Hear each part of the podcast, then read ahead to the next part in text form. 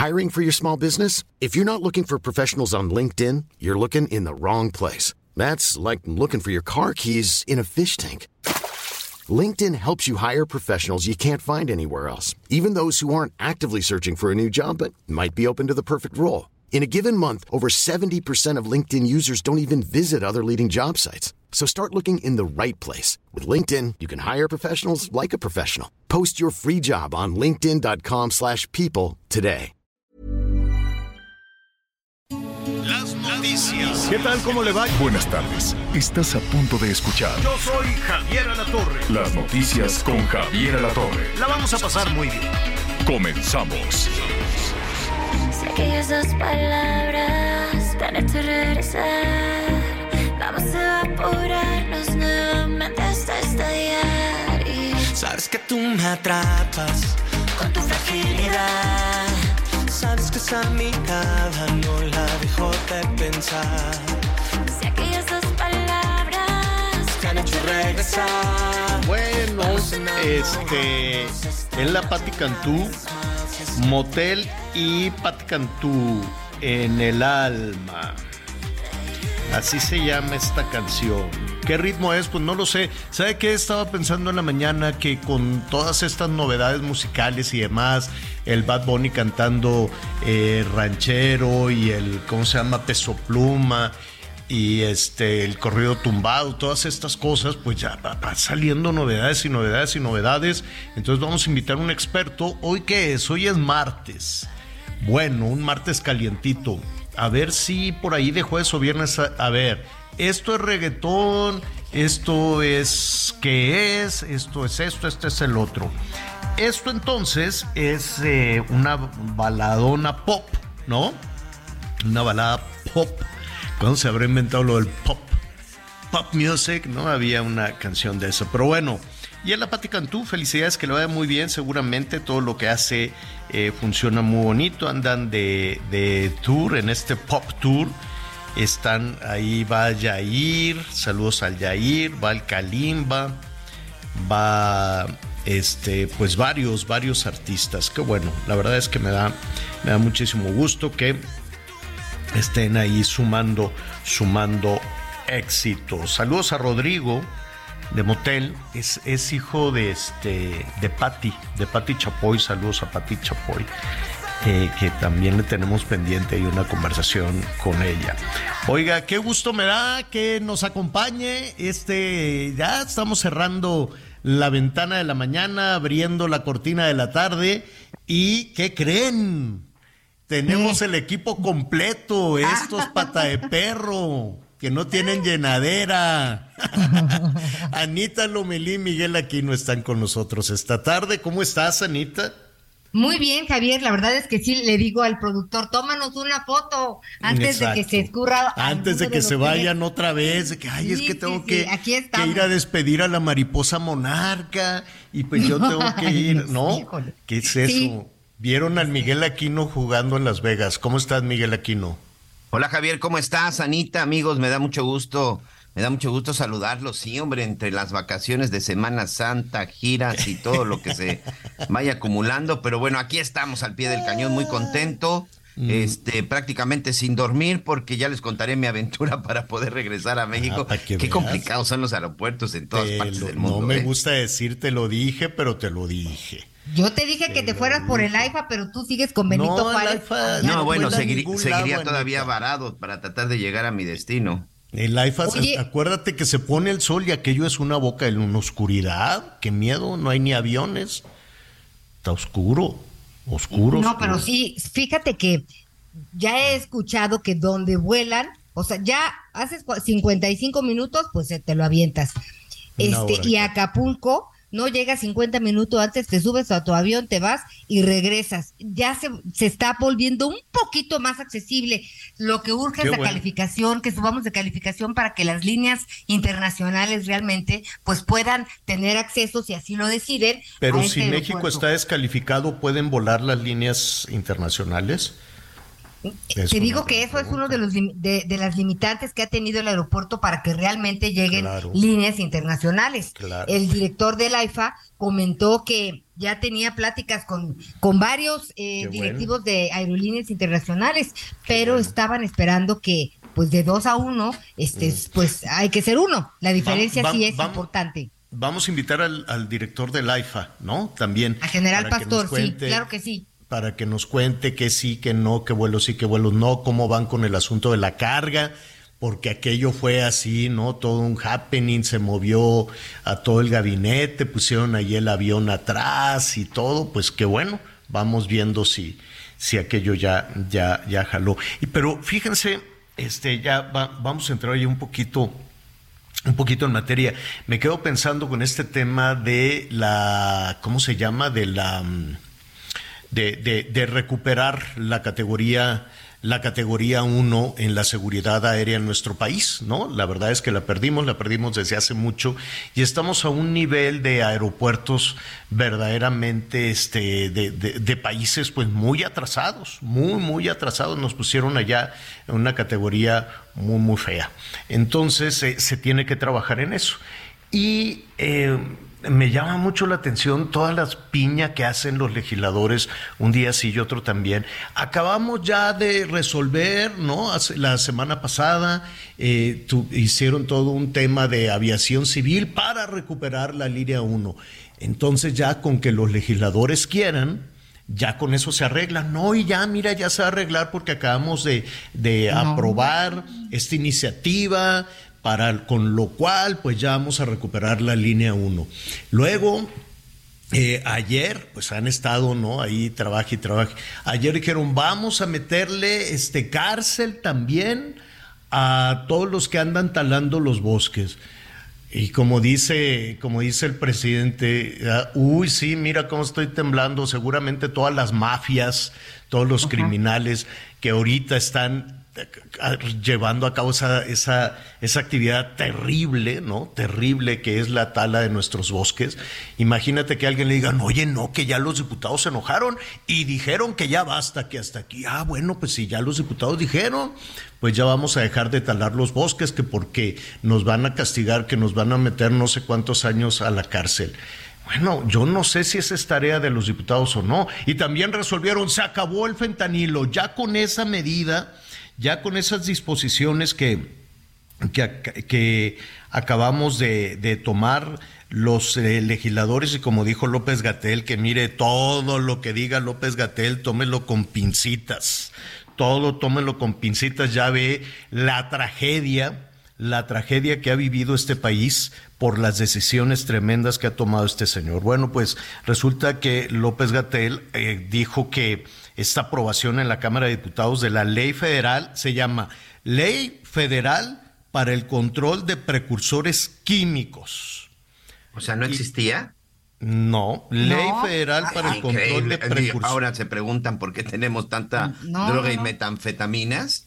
Y entonces, pero... a ver, pero a ver, va- vámonos despacito. Vamos ¿Tú en orden. crees, tú crees que los narcotraficantes y todos los que utilizan el fentanilo para potenciar las drogas que luego les mandan allá a los Estados Unidos, ahorita, oye, eh, ayer en la noche dijeron, ay, no, hombre, ya ni modo, ya hasta aquí llegó el crimen organizado porque los diputados así lo decidieron. De haber sabido que así era, pues desde cuándo que se Qué tenía fácil. que haber tomado esas decisiones, ¿no? ¿Desde cuándo? Desde el 2018, ¿te acuerdas? Bueno, yo con todo respeto me acuerdo que en el 2018, cuando estaban todavía en campaña, nos dijeron, nada más ganar las elecciones, los criminales van a, eh, desde el primer día, decía el entonces candidato de Morena a la presidencia. Desde el primer día, cuando ya Morena llegue al poder, los criminales van a dejar las armas y van a tomar los tractores y se acabó la guerra, ¿no? Ya no los vamos a combatir, van a dejar las armas, van... Pues estaría todo dar y se oye bien bonito. Se oye bien bonito todo, todas estas cosas que nos dijeron en el 18 y luego llegó Durazo, que tiene a Sonora incendiado verdaderamente con violencia y si no que nuestros amigos de Cajeme, Ciudad Obregón, o nuestros amigos de Caborca, nuestros amigos de Nogales, nuestros amigos de Hermosillo, donde, de donde tú quieras, nuestros amigos de la costa, que vean todo lo que está sucediendo con la delincuencia y con la inseguridad. Absolutamente nada. Digo, al revés, sí está pasando, pero para, para agravar la situación. Entonces este señor, cuando era el secretario de Seguridad, dijo eh, de Seguridad Ciudadana, en seis meses. Y luego dijo, no, ya, ¿cuál era la palabra esta que usaba? Estamos llegando a un punto de inflexión. ¿Cuál punto de inflexión? El contagio de rebaño. Ah, no, no, el que No, no, lo que de- decía Durazo, que ya se estaba acabando la inseguridad. Sí, sí, sí, hablamos de Durazo. Durazo decía, se está acabando la inseguridad, hasta que de plano dijo, no, ya yo aproveché el cargo nada más porque quería ser Hasta que- gobernador, adiós que les vaya bien. Y dejó tira del arpa y nada de que dejaron las armas para agarrar los tractores y nada de que en seis meses y dame otros seis meses más. A lo que voy, qué, qué bonito se oye cuando los diputados dicen, ahora sí ya se acabó, porque con esta decisión que tomamos se va a acabar el, el tráfico de fentanilo y se van a acabar las drogas, estas eh, químicas o, o estas drogas de laboratorio que están matando tanta gente allá en los Estados Unidos. Ahora sí, con esta decisión que tomamos, se acabó la tala de árboles y vamos a proteger nuestros bosques. Bueno, pues qué bueno que toman esas decisiones y luego ya se van a la grilla y luego ya se van a los temas, a los asuntos electorales. Pero la verdad es otra. Por eso es que los ciudadanos cada vez estamos más alejados de los políticos, por eso. Porque se la pasan haciendo declaraciones muy contentos y como diciendo ya cumplimos nuestra chamba. Mira, Javier Anita, precisamente esta semana que estuve en los Estados Unidos, fui a hacer reportajes y fui a hacer varias cosas sobre el tema de fentanilo. Eh, no soy un experto, soy un periodista que me gusta preguntar, que me gusta cuestionar, que me gusta investigar. Creo que cualquier, este, con un poquito, con un poquito de interés lo podría hacer y no entiendo por qué no lo han hecho eh, por parte de nuestras autoridades. Rápidamente, encontrando algunos estudios y sobre todo hablando con expertos allá, expertos universitarios en cuestiones de salud, farmacéuticas, distribuidores y todo lo que tiene que ver, pues nos encontramos una simple y sencilla razón. Hay dos tipos de fentanilo, el fentanilo farmacéutico y el fentanilo fabricado ilícitamente. Ese es el que preocupa, el fentanilo que es fabricado de manera ilícita. El fentanilo que están sacando, señor, del opio, de la amapola. Es de ahí en donde se está extrayendo el fentanilo que están utilizando los narcotraficantes. No es el yo no que quiero, yo no quiero Teníamos perdón. pleito con los chinos. O sea, yo no quiero decir que fui a descubrir, a descubrir el hilo negro, sinceramente, pero bueno, simplemente fue para, bastó un poco para ir a investigar, para ir a saber lo que está sucediendo. Les pongo un ejemplo. El fentanilo farmacéutico, por ejemplo, para una persona que tiene un dolor extremo, el fentanilo es utilizado para las personas con enfermedades crónicas, con enfermedades severas, gente que tiene padecimientos como lupus, gente que tiene cáncer, gente que tiene ya una artritis reumatoide superavanzada, que tiene dolores crónicos severos se les aplica una inyección eh, de un medicamento que tiene fentanilo y que por supuesto además tiene otras cosas, otras cosas para que también este, pues no te afecte el riñón, no te afecte el hígado, las, las protecciones que normalmente tienen este tipo de medicamentos farmacéuticos. Atención. Cuando una persona se inyecta fentanilo con un dolor extremo, se le inyecta 0.25 miligramos de fentanilo. Hay unas pastillas que se están produciendo en los Estados Unidos que se le llama Rainbow, que es la que están utilizando y vendiendo allá los narcotraficantes, arcoíris. ¿Por qué? Porque son pastillas de diversos colores. Hay pastillas, una sola pastilla, señor, que haga de cuenta que es una pastillita, así una pastillita de esa de la que uno de repente chupa. Más, más pequeña, no voy a ser, bueno, más pequeña que estas de menta que de repente conocemos.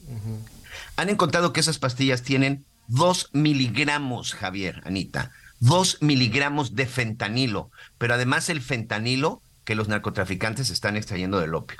Basta con tantito investigar. Por supuesto, la solución no es prohibir el fentanilo farmacéutico. son dos cosas completamente diferentes. El fentanilo farmacéutico no es el que se está utilizando para las drogas, es un fentanilo que están fabricando de manera ilícita y que se está extrayendo de la, del opio.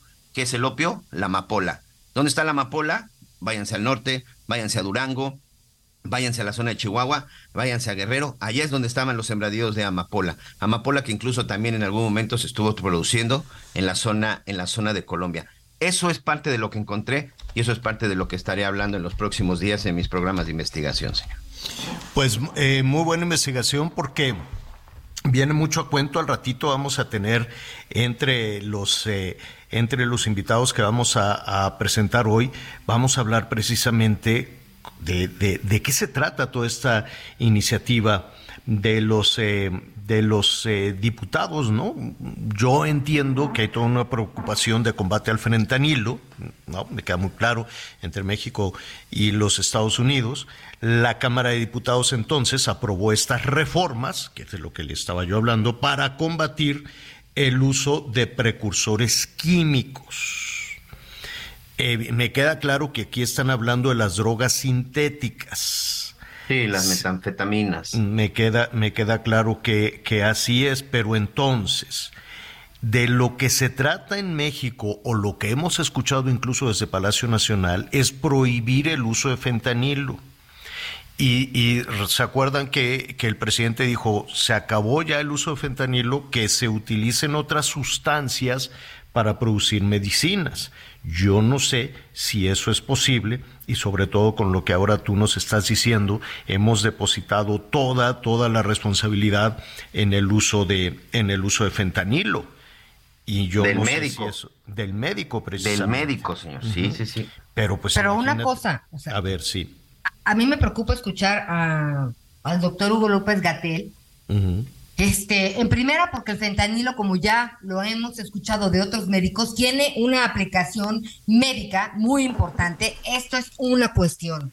Luego, el doctor hace dos semanas, más o menos, dijo que el fentanilo no se produce en México. Entonces, yo lo único que preguntaría es si para hacer todas estas leyes, que si algo sobre en México son leyes, lo malo es que no se cumplen, este, sientan a los expertos, a la gente que trabaja y vive de estas cosas, o sea, a quienes conocen, uh -huh. porque si no, pues, pues queda muy, se, se queda en el tema bien. político, andan quedando sí. bien con el presidente andan quedando bien y ya les importa el ciudadano y la industria y las medicinas, les importan verdaderamente tres pepinos. No hay medicinas. Al ratito vamos a hablar con Juan de Villafranca, él es el presidente de la Asociación Mexicana de Laboratorios Farmacéuticos, son los que hacen las medicinas y le vamos a preguntar, oye, ¿qué pasaría si efectivamente se avanza con la prohibición del fentanilo de uso, de uso médico. Se puede sustituir por otras sustancias o no.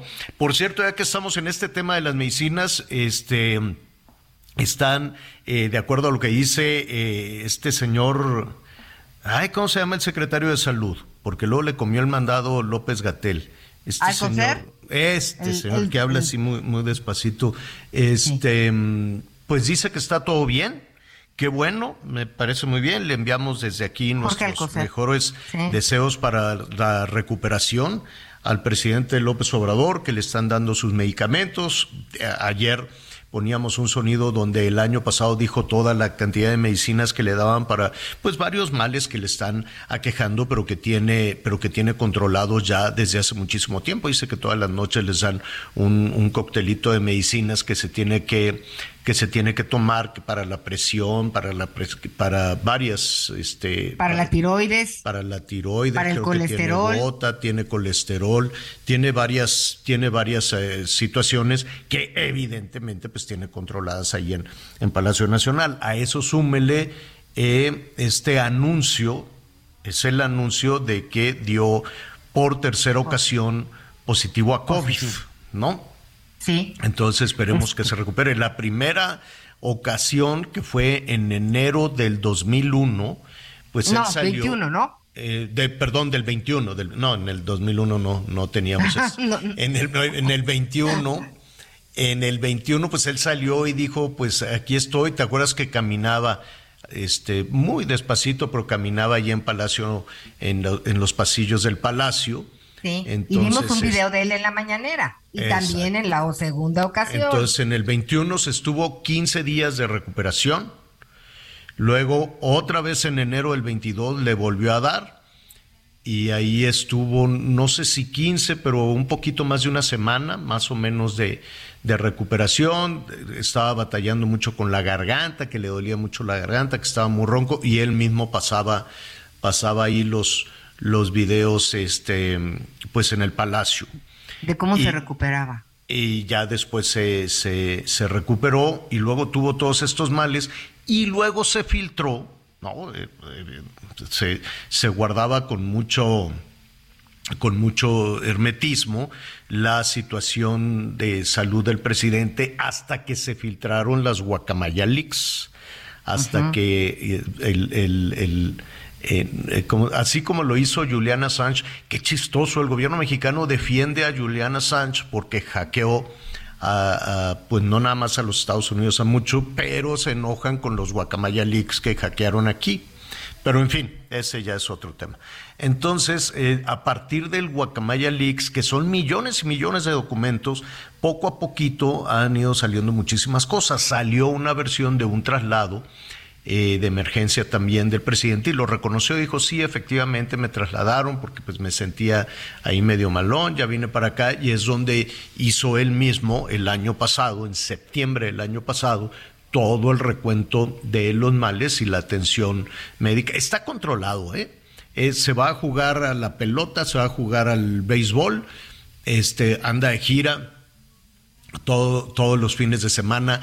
Seguramente, no sé, Anita, tú que estás ahí más cerca de Palacio Nacional, seguramente le dicen, oiga, ya párele, pero pues él mismo lo dijo, ¿no? No me va a alcanzar el tiempo, entonces ando aquí muy, muy, muy apurado con esto, hasta que esta situación del fin de semana.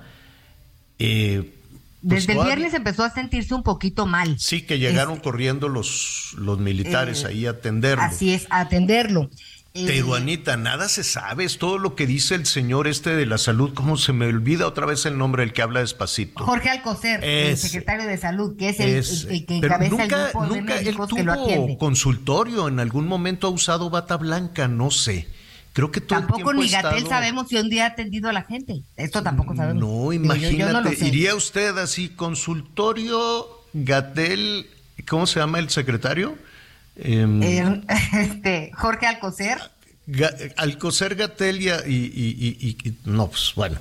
En fin, no sé, creo que nunca han atendido, pues creo que no, no, no me los imagino así en quirófano y, y atendiendo y demás, honestamente. Pero es otra cosa, esos son ahí los responsables, no son ellos los que están cuidando al presidente. No, No son especialistas, sí, por no, supuesto. No, no, no, son doctores de, de veras, ¿no? Son, Sí, sí, sí, son sí. médicos militares, médicos de la naval, especialistas, doctores privados, en fin, son, son otros, ¿no? Imagínate que estuvieran estos dos cuidando al presidente. No, hombre, no, no, no, no, no, no, no, no, no, no. Lo Ah, cierto bueno. es que está en Palacio Nacional, está muy bien atendido. Lo cierto es que fue terrible este espasmo que hubo en, Pero en no el sabemos, ¿sabes qué, Anita? está. No sabemos qué pasó. Hay pura especulación, hay pura versión Pues que sabemos se lo que dicen, este, pues, a Dan Augusto que pasó. Toda la especulación, pues, dice Pero que no es por dice- parte de los, tampoco dice pues, de qué de pasó. los malosos, ¿no? Tampoco dice Cualquier qué pasó, Anita. Tampoco nos han dicho, a ver, a las tales horas pasó esto. lo no, nada No más hay- dicen, es mentira. Ni cronológica, ni hay lógica en lo que, porque si desde el viernes se sintió mal, lo atendieron en la madrugada del viernes para el sábado, pues de, a lo mejor de cuerpo cortado y algunos malestares este, asociados con la gripe. Pues el sábado trabajó. O sea, el tema del regreso fue hasta el domingo. Oye, ya, y ya, eh, tu amiga, ahí salió un grito a la Laida, ¿ya se habrá hecho la prueba COVID? Pues y la... yo, yo la acabo de ver, yo la, vi- yo la vi el jueves y estaba muy bien, pero ahorita to- ya se la hicieron todos y salieron negativos. No ha salido nadie positivo, además del presidente. Ah, porque luego también andaba, ¿cómo se llama tu gobernadora, Miguelón? Está... Este, Mara Lezama. Lede- La Mara Lezama. Lezama. También ahí andaban muy platicadores. Esperemos, digo, qué bueno, qué bueno que están, que están todos bien. Ahora, es cierto, hay que hacer un lado las especulaciones. Hubo mucha especulación de que no es verdad, de que canceló todo para venir a partir pastel con Jesús Ernesto, pero luego resulta que, que no, que siempre no, y que, que siempre sí iba a Pero seguir si el la niño gira, está en pero Londres. no, pero ¿no? sí. A menos que fuera a hacer por Zoom, pero podría hacerlo por Zoom desde Mérida. No, mira, que se recupere, todos lo deseamos, pero los vacíos de información siempre se llenan de lo que menos le gusta y más daño hace, que es la especulación. Mm. Este, y pues, ojalá que, mira, será el presidente quien nos cuente su historia, estoy seguro. Así es, seguramente así será. Vamos a una pausa y volvemos. Sabes que tú me atrapas con tu fragilidad. Sabes que esa mirada no la dejo de pensar. Si aquellas dos palabras Te han hecho regresar. Conéctate con Javier a través de Twitter, arroba javier-alatón. Sigue con nosotros. Volvemos con más noticias. Antes que los demás. Todavía hay más información. Continuamos. Las noticias en resumen. En Michoacán se registró un enfrentamiento entre un grupo armado y personal del ejército mexicano que dejó un saldo de seis criminales abatidos y un militar muerto. En un municipio de Ciudad Hidalgo, tras la refriega, seis presuntos delincuentes fueron detenidos. Un juez de control dictó prisión preventiva a Martín N. en Nuevo León, esto por su presunta responsabilidad en la desaparición y feminicidio de la joven Beyoncé Yasmina Maya, encontrada sin vida el 14 de abril en el municipio de General Bravo. El magistrado del Tribunal Electoral del Poder Judicial de la Federación, José Luis Vargas, presentó un proyecto para mantener a Alito Moreno como dirigente nacional del PRI hasta 2024. Argumentó que las modificaciones realizadas al interior del partido se ajustaron a derecho, ya que fueron aprobadas por el órgano partidista que tiene atribuciones para ello. Hoy el dólar se compra en 17 pesos con 60 centavos y se vende en 18 con 65. Bueno, oiga que eh, rápidamente antes de ir con, con nuestro invitado y hablando precisamente de medicinas, de infraestructura, la verdad es que toda la, toda la, eh, pues, eh, la infraestructura eh, de salud de nuestro país dio un salta para atrás tremendo. Yo entiendo que decían, no, es que como vamos a acabar con la corrupción, pues vamos a desmantelar todo. De hecho, hay algunos legisladores, incluso en Morena, que ya están pidiendo formalmente la desaparición del, del INSABI, que en los hechos pues ya se acabó, en los hechos ya le pasaron la batuta al Seguro Social, que tampoco tiene, el Seguro Social tiene exactamente la misma capacidad que tenía antes, antes y, pues se desapareció el Seguro Popular y luego pusieron el INSABI, no jaló uno, no jaló el otro, y pues el Seguro Social tiene, está en su tope, está en su tope nada más. Pero además, este, pues tenemos una infraestructura muy complicada. Mire, hay un, ayer arrancó allá en Estados Unidos unas competencias internacionales, una competencia paralímpica internacional que cuenta para estas y estos eh, deportistas que eh, compiten en, en diferentes este, condiciones, pero que son unos grandes grandes de, del atletismo. México también tiene todos estos grandes del atletismo y uno supone que el país o el estado, la ciudad que organiza este Grand Prix Mundial, así se llama, Grand Prix este, Mundial, esto fue en eh, Jalapa, este, pues nada, qué escándalo con, con, esta atleta de los Estados Unidos, se llama Kyla Waputz, Kyla Waputz, ella es triatleta estadounidense, este compite en silla de ruedas, ¿no? En diferentes, en diferentes situaciones. Tuvo que bajarse arrastrando del avión, arrastrando así ella solita, ni siquiera les, le, ayudaron los del aeropuerto, los de la línea aérea. Ella sola como podía, bajaba un escalón, luego bajaba el, el otro, el otro escalón hasta que le dieron la, la silla de, de ruedas allá abajo y lo subió a sus redes sociales. Dijo, pues aquí vengo arrastrándome en este, en este avión porque no hay rampas. Cuando organizas este tipo de competencias, sabes que los vuelos vienen con, con personas con eh, capacidades especiales y necesitan una rampa. Dijo, bajando un avión sin rampa y así están las imágenes como ella solita se agarra como puede, se baja un escalón, se agarra como puede, se baja el otro escalón y, y la gente viendo. Así nada más los de la línea aérea, los del aeropuerto, los de la Guardia Nacional, los que sea viendo cómo está arrastrando la, la deportista. Qué vergüenza. Qué vergüenza. Y todavía los de Veracruz, digo, con todo respeto, y tenemos muchos y muy buenos amigos allá en Veracruz, les agradecemos que nos acompañen siempre. Ellos no tienen la culpa, los ciudadanos no tienen la culpa. Son los que organizan este tipo de situaciones y los que se van adornando y que dicen que si el Insabi, que si esto, que si el otro. Y miren nada más, ¿para qué se ponen, para qué levantan la mano? ¿Para qué se ponen a organizar este tipo de cosas si no tienen olvídese que no tienen el dinero, porque los gobiernos tienen un friego de dinero que se lo gastan en elecciones, en quién sabe qué tanta cosa, menos en lo que tienen que hacer. La verdad es que sí es, es terrible esta, esta imagen que vamos construyendo de nuestro país. Hay medicinas, no hay medicinas, aquí hemos visto pues todas las maromas que que han surgido ya desde el arranque de esta administración, cuando se hizo responsables a los eh, farmacéuticos, a los laboratorios, a las empresas de distribución de medicina, luego se lo encargaron a Naciones Unidas y las Naciones Unidas te cobra una comisión por ir a buscarte medicinas, mismas medicinas que encontró precisamente en los laboratorios mexicanos.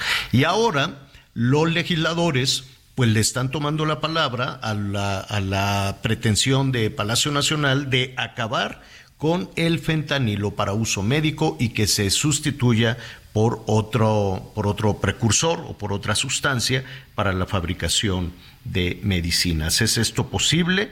Juan de Villafranca, presidente ejecutivo de la Asociación Mexicana de Laboratorios Farmacéuticos, como siempre nos da mucho gusto saludarte. Juan, ¿cómo estás? Buenas tardes. Muy bien, muy bien Javier, muy buenas tardes.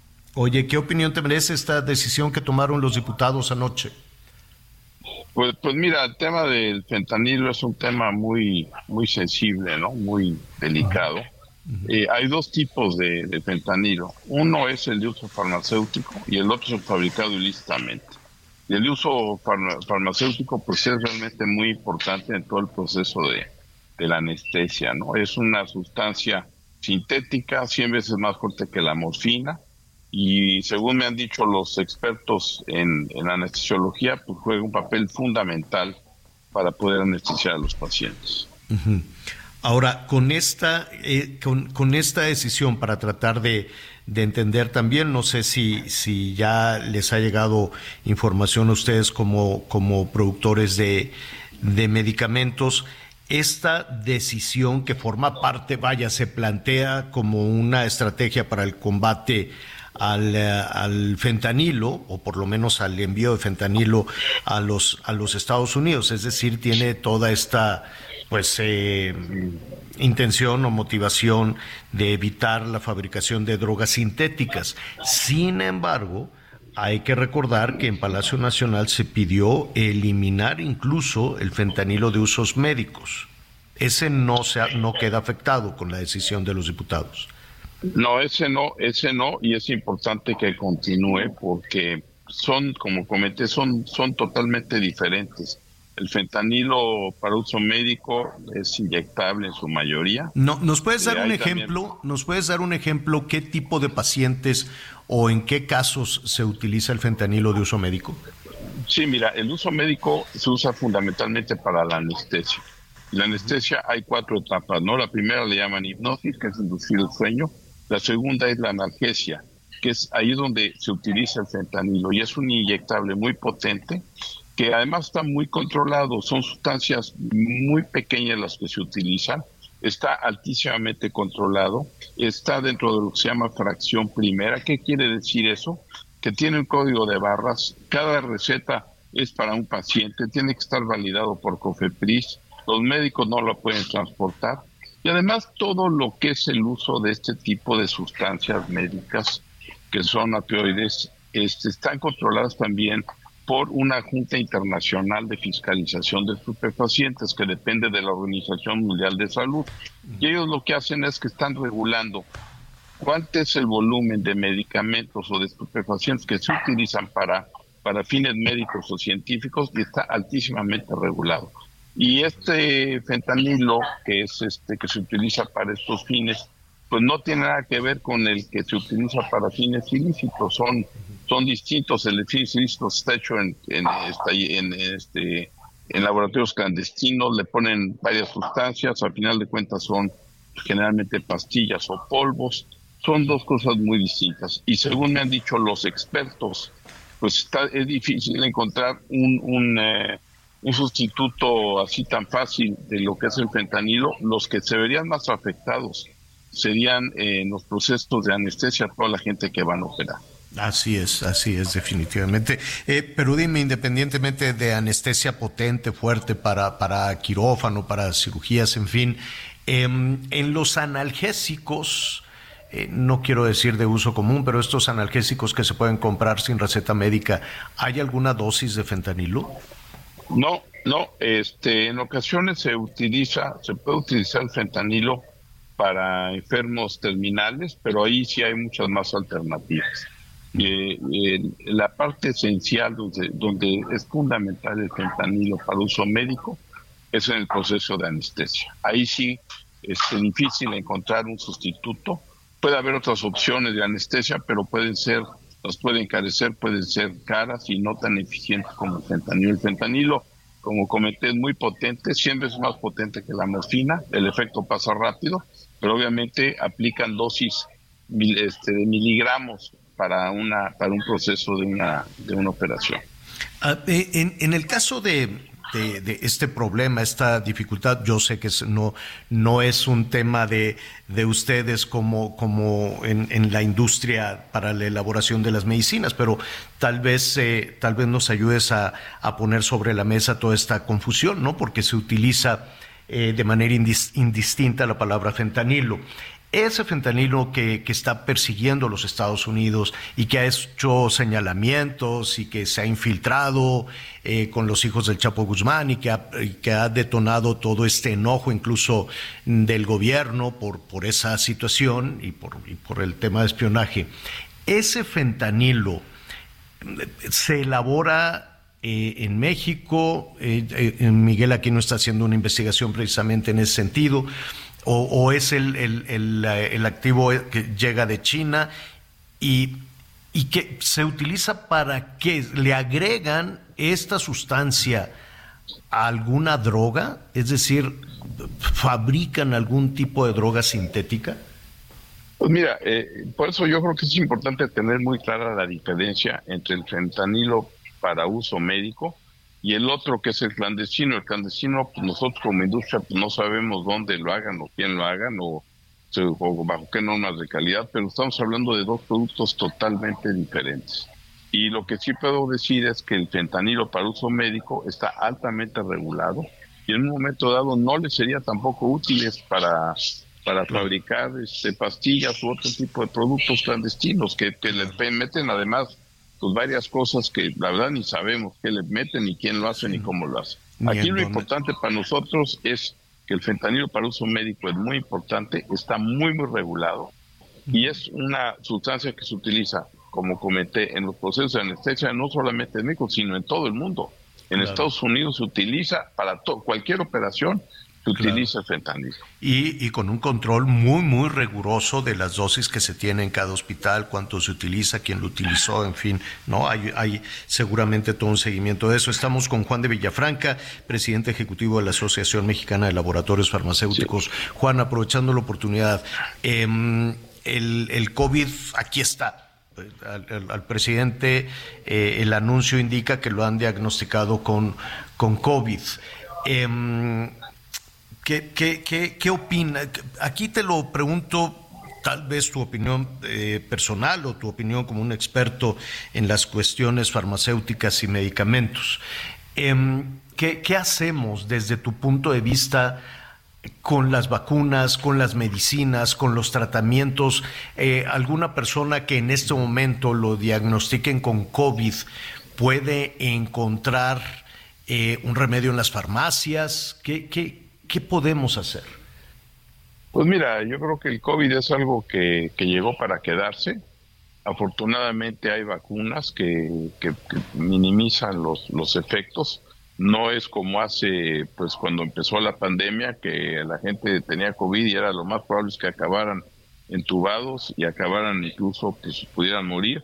Hoy en día, pues los efectos, si la gente está vacunada, son, son menores y, y, pues sí, es muy recomendable que la gente tenga la, tenga la vacuna, ¿verdad? Creo que es algo fundamental. Ahora, este, según también dicen los científicos, pues están evolucionando constantemente distintos tipos de COVID y este y en fin es una es una lucha que existe permanente no este entre la ciencia y enfermedades que van que van mutando van cambiando entonces aquí lo importante es que la ciencia esté trabajando y se pueda encontrar eh, los medicamentos adecuados para bajar los efectos del COVID, pero es algo que, que llegó para quedarse como muchas otras enfermedades. Bueno, pues te agradecemos eh, mucho, muy interesante esta, esta definición de, del fentanilo, los riesgos, sobre todo el, el control que hay que hay para el uso del fentanilo en cuestiones médicas, sí o sí necesario. Juan de Villafranca, muchísimas gracias. Javier, gracias a ti y a toda la audiencia que nos está escuchando. Al contrario, gracias. Eh, Vamos a platicar también en un ratito más, en la segunda parte del programa, con nuestro amigo el doctor Francisco Moreno. Es médico internista quien nos ha acompañado en los últimos años para entender desde el principio todo este asunto de la, de la pandemia y de el coronavirus y del COVID. Y mire, todavía no sabemos de dónde salió. Todavía los chinos se resisten a, reconocer que se les fugó, todavía se resisten a, decir que fue creado en un laboratorio. Eso es lo que dicen una y otra vez en los Estados Unidos. Y nada sabemos todavía sobre el, el origen del COVID, porque eso de que un chino se comió una sopa de culebra que a su vez se había comido un murciélago, pues yo no me la creo. Y luego dijeron, no, no fue, no fue sopa de, de culebra, fue sopa de pangolín pobrecito pangolín, que es un animalito así como un armadillito, y que fue por culpa del pangolín. ¿no? Y lo que va creciendo y creciendo sin ninguna seguridad y sin nada serio en ese sentido, pero en una investigación seria, sí, hay una investigación seria en Estados Unidos que apunta a que esto fue creado en un laboratorio de China la semana pasada, hace un par de semanas, estaban eh, presentando ya los, la, la, investigación con mucha discusión en Estados Unidos de que no fue uno, sino que fueron dos laboratorios de Estados Unidos que tuvieron un, un ¿cómo será? Un, una fuga, una fuga de este material y que desató toda esta catástrofe. Entonces, si todavía no tenemos el este ¿cómo se llama? El, el, origen de esta situación. Imagínense nada más misterioso. China, culebras, murciélago y una sopa. Y que de ahí, y que de ahí, a ver, ¿quieren algo más de guion de película de terror? Pues no. Entonces, pero hablas de ese misterio, pero doctor de medianoche, sin gripa, prueba COVID, misterio, desaparición, hospital. O sea, también tenemos unas Los misterios del palacio, los misterios del palacio. Nada se sabe todavía, pero esperemos que esté muy bien y que ya. Eh, yo, yo espero que será una cuestión de una semana, un par de semanas para que eh, el presidente esté macaneando de nueva cuenta, como él dice, y jugando al, a la pelota. Eh, al ratito vamos a platicar con Francisco Moreno, porque la gran duda aquí, ¿tú cuántas, ustedes, tú, Anita, Miguel, cuántas vacunas ya se pusieron? Yo dos. Dos. ¿Tú, Miguelón? Tres, señor. Yo tres. Ya tengo tres. Tres vacunas. La duda es, ¿habrá que ponerse otra? El presidente ya tenía como tres vacunas también. Tres, a él, a él le pusieron la de, ah, ¿cómo se llama? AstraZeneca. Astra. AstraZeneca. AstraZeneca, no sé si las tres de AstraZeneca. Mm, No, espero que Vimos cuando le pusieron la primera, pero no sabemos eh, la si segunda, tuvo la... pero ya no la tercera. Creo que vimos una y dos. Yo y me acuerdo de después, la un- ajá. a ver, aquí la duda es la siguiente. Estados Unidos la semana pasada, hace un par de semanas, dijo, se acabó el COVID, se acabó la emergencia, no se acabó el COVID. Se acabó la emergencia. ¿Eso qué quiere decir? Que el gobierno dejó de gastar, dejó de comprar y de aplicar vacunas a todos los ciudadanos estadounidenses y de diferentes países que acudieron a ponerse la vacuna en los Estados Unidos y la aplicaban de manera gratuita. Cuando dicen se acabó la emergencia, dice el gobierno hasta aquí llegué, ya no voy a comprar las vacunas, pero en los laboratorios pu- tú- la, la gente puede ir a un CVS, a una A una botica, farmacia. farmacia, no, a un una- hospital Sí, la que le guste. eh, va a un hospital, dice, oiga, ¿me puede poner la vacuna del COVID, la vacuna, ah, una que, que está, que hay que entrevistar también, la vacuna del herpes. Chingles. Herpes zoster, ajá. Sí, que es Esa- carísima, es así, oye. Es Aquí en. México cuesta 7 mil pesos cada dosis. Válgame Dios, pero pues sí, también hay que tenerla ahí en el radar. El asunto es que la gente va y se lo pone. ¿Y aquí en México qué? Mira, Se acabó, dicen, se acabó la emergencia. En Estados Unidos sigue siendo este todavía la aplicación gratuita, ¿eh? Ah, no, sí. sabes que ya en algunos lugares la empezaron a cobrar. Si tú te inscribes, porque lo vi en la zona de Arizona, te metes a la página, la página ya de, de salud, haces tu cita y ellos ya te dicen en dónde y cómo hay disponibilidad. Si tú llegas a las farmacias como la esta World Green y otras, sí, ahí ya vas y la compras, que por cierto no es tan cara, ¿No? hay desde 7 hasta 15 dólares. Así es. Y este, y tú vas y te aplicas tu vacuna. ¿eh? Aquí lo creo que sí. La verdad es que yo estuve a punto de ponerme una cuarta dosis, pero sí me entró la duda de cuántas dosis debo de aplicarme. Yo llevo ya tres. Pues Yo creo que, sí hay que tener paciencia, entenderle muy bien y checar ¿Sabes el tema de quién los creo que no lo sé, no, no, no quiero especular, le vamos a No preguntar sé, al sí. doctor Francisco Moreno, pero supongo que las, los pacientes con, ¿cómo le dicen? Comorbilidad, es decir, los pacientes que tienen alguna enfermedad, como el presidente que tiene varias, ¿no? Sí, con el O- sistema au- autoinmune deprimido, que son Ajá. grupos vulnerables porque pues tienen eh, alguna discapacidad que los hace eh, pues más débiles ante cualquier contagio, ¿no? Las Yo personas con diabetes, las personas no con cáncer, ¿sí? Lo que no sé es cada cuándo, como dice Miguel, cada año, cada dos años, cada cuatro años. Mira, según esto, así, Radio Pasillo Médico será como la influenza una vez al año. Pero sí, yo, la verdad es que yo decía, estaba leyendo, Javier, que en Estados Unidos cuando decretaron fin de la pandemia fue por dos razones. Una, porque contaban con suficientes vacunas para su población, eh, niños, adultos, adultos mayores, médicos, todas y todos. Y también porque tienen clara la ruta, una, una ruta clara de medicamentos a utilizar en, en el caso que sea necesario, pues dependiendo de la situación del enfermo o la enferma.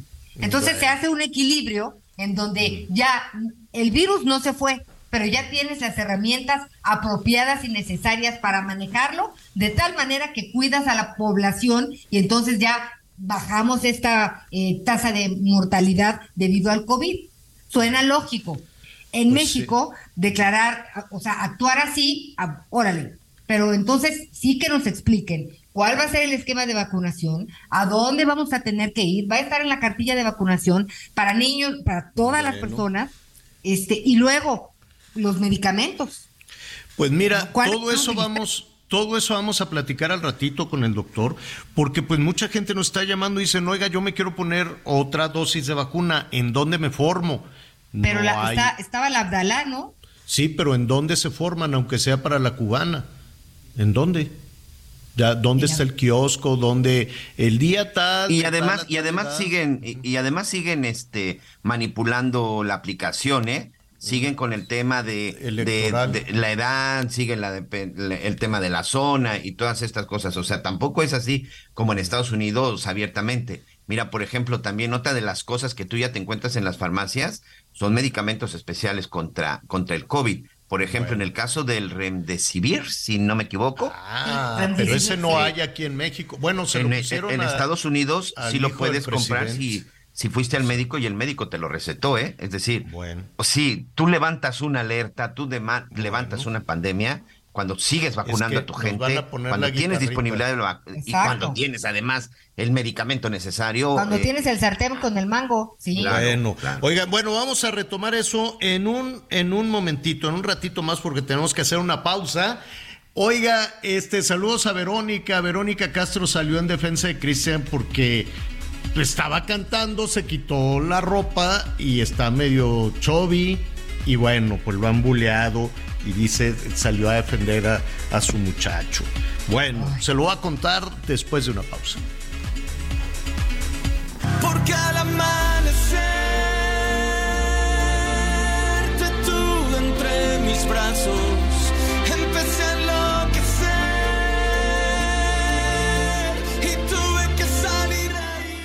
Conéctate con Miguel Aquino a través de Twitter, arroba Miguel Aquino. Toda la información antes que los demás. Ya volvemos. Todavía hay más información. Continuamos. Ya que siempre soñé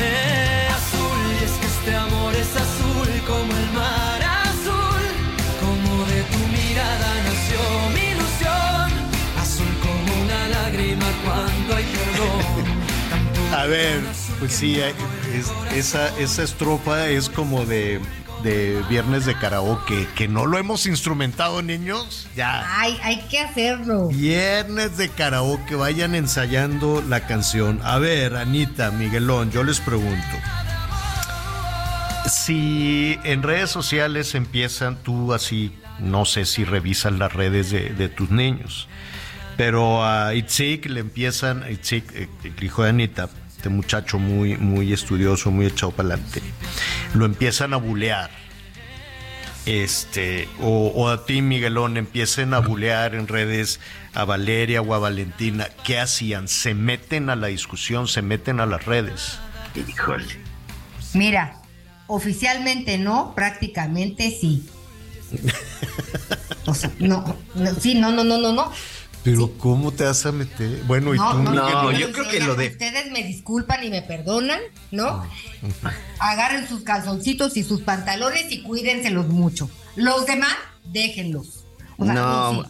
no, no, no, no. Yo en mi caso, por ejemplo, 19 y 24 años, ya son adultos, ya la- las dejaba. A lo mejor nada más le preguntaría y si me pide un consejo se lo daría, pero de directo no. Y si tiene 50 como Cristian Castro, no, bueno, peor, 40. señora Torre, Pero menos. te voy a decir, eh, de veras, hierve la sangre, Miguel Aquino. Sí, pero O sea, es peor, Anita, es peor. Es peor. Si en la primaria se burlaban de ti porque te iba a defender tu mamá, no quiero ver en las redes sociales cuando ya estás grandecito. No, yo creo, o sea, la verdad es que yo, yo sí no intervendría. Yo no lo haría de manera directa. Yo hablaría con ellas y trataría de, de ayudarlas y aconsejarle. Tú sí te metías, déjenlo en paz. No, ya Anita ya No, dijo a que ver, salir con la a espalda envainada. No, sí, sí, yo diría, discúlpenme, pero perdónenme. Veámonos todos de entrada en el espejo, señoras y señores. A ver, a ver, a ver. No, sí, porque sí se, Miguel Aquino sí, ofe- sí ofende. Claro que Cristian dice, se pone de pechito, también esto es cierto. Sí, bueno, pero ahorita, ahorita retomamos Pero pues la, Cristian. la Yo quería ver Vero Castro, cómo, yo cómo debe ella. de actuar un papá, una mamá, un abuelo, una abuela, ¿no? Porque en muchas ocasiones, pues son las abuelas, son los abuelos los que están ahí más atentos a, a veces a, a- a los nietos. ¿Se meterían a defender a sus hijas, a sus hijos? O sea, meterse en la discusión, no fis- así, sí. meterse en la discusión de, de- del buleo en redes. A lo mejor después tomaré terapia, pero yo sí me meto. Bueno, esto viene a colación, ya estábamos cantando la de Cristian porque eh, se fue, está, lo- fue invitado a un concierto. Lo invitaron al concierto, si no me equivoco, fue el fin de semana de un grupo argentino que se llama Miranda, que honestamente pues es muy famoso allá en Argentina. Le digo que hay que actualizarse también con los ritmos musicales. También, tam- también aquí, señora La Torre, ¿eh? Sí, Miranda yo lo tiene- sé. I'm Sandra, and I'm just the professional your small business was looking for. But you didn't hire me because you didn't use LinkedIn jobs. LinkedIn has professionals you can't find anywhere else, including those who aren't actively looking for a new job but might be open to the perfect role, like me. In a given month, over 70% of LinkedIn users don't visit other leading job sites. So if you're not looking on LinkedIn, you'll miss out on great candidates like Sandra. Start hiring professionals like a professional. Post your free job on linkedin.com/people today. Muy yo lo sí. sé, es muy famoso allá, pero no lo han invitado al Zócalo, ¿no? Todavía. no. Ay, no, no, tan, no Ah, para ese- tanto, ¿eh? No, no hay- Ah, hay niveles. No, a ver, espérame. estaría padrísimo. Si llevaron al grupo firme, no, no, Anita, no. No, no, no, no, no, no. El Zócalo no es referencia de quién es famoso, Pero y ¿eh? además no creo que estos vengan gratis, ¿eh? Ninguno va gratis. Ninguno. Ninguno, Nadie va gratis. Anita. Ninguno, ninguno. Les voy a traer a la secretaria de Cultura, que sí. Que no, alguien paga, a lo mejor ella no abre la bolsa, a lo mejor ella no abre el monedero para decir cuánto fue de la canción, no, o sea, cuánto fue por cada canción. No, alguien paga y luego ya, ¿no? Los organizadores de conciertos, los empresarios de la industria musical dicen, no, pues no hay bronca, yo, yo pago, pero Yo autorízame esto y autorízame esto otro y autorízame lo demás, ¿no? Puede ser, pero de Puede que ser. cobran, cobran, pues y de eso viven. De eso, de Pues eso sí. viven, pues de, de dar los conciertos y demás. Bueno, la cosa es que los, de- los de Miranda invitaron al, ¿cómo se llama? Al Cristian. Y entonces se sube al escenario Cristian con un mini chor, un chorcito azul, como su canción, ¿no? Porque Sí. es el mar azul, como no sé cómo va. Me tengo que aprender la letra para de aquí al viernes. Entonces, este, con una chamarra azul y un chor azul. Y entonces se quita. y lo hace, es listísimo, listísimo, porque dijo, nada más voy a cantar una canción, pero muy bien cantada.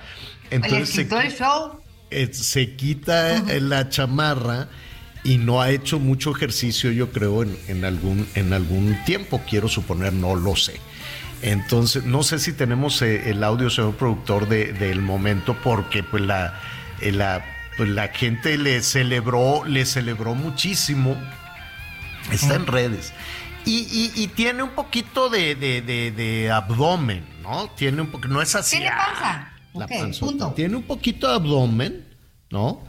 Entonces, este, de, de, de tejidito, de, de grasita, que es rápido eso, rápido ahí con una, con, con una buena dieta y ejercicio, a Dios que te vaya bien. Y por otro lado, si le da la gana ser gordito, pues, ¿qué tiene de malo?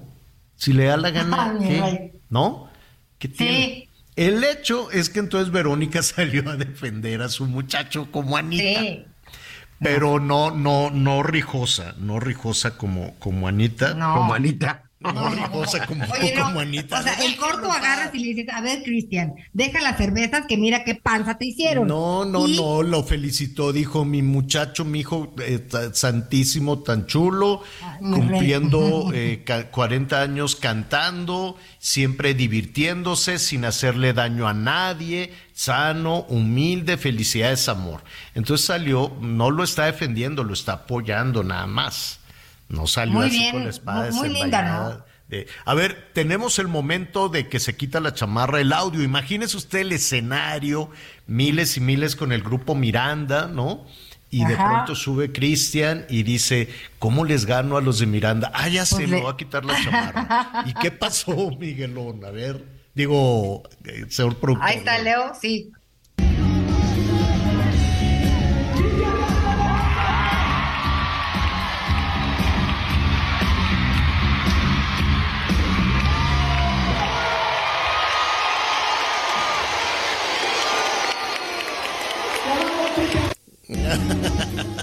Pues le aplaudieron, ¿eh? Y gritaban así, ¡ah! Bueno, digo, Y- pero pues ya sí. fue al final, hacía un calor del demonio y dijo que con permiso. No lo veo Pero tan grave, la ¿Sabes verdad. que La audiencia es muy ruda con los famosos. Oye, pero así es Cristian Castro. Sí, ¿Te sorprende claro. que lo haya hecho Cristian Castro? A mí no. No, no, Y no. tampoco no, estuvo y se grave. divierte- Y se divierte mucho y está, Exacto, y está todo sí, sin duda. No, se divierte Y- mucho está todo dar. Y sabes que también es un statement, también es un, es un mensaje que, que está sucediendo incluso en la entrega de los premios allá en los Estados Unidos y demás, donde pues la gente ya dejó de, de- de sufrir y de batallar, sobre todo los artistas, los famosos, los cantantes, y dicen ya, sueltan así, dicen, uff. ¿no? Entonces sueltan y ya salen al escenario con, con grasita y, y pues... Fíjate que, ¿no? fíjate que, por supuesto, ¿no? Y, y- y- me incluyo de pronto ahí que tenemos muchos problemas con el peso, que nunca vamos a justificar eso porque es por una cuestión de salud. Pero también creo que es un mensaje porque también vámonos al otro extremo, Javier. Hoy es un gran problema en las cuestiones de que los chavos creen que necesitan estar súper delgados, la bulimia, la anorexia, tantas cosas que de pronto, porque esa imagen que les mandan, o sea, por supuesto, yo no les quiero decir, sí, a ver, todos a engordar y todos a sacar la panza no. como Cristian Castro, pero ¿sabes qué?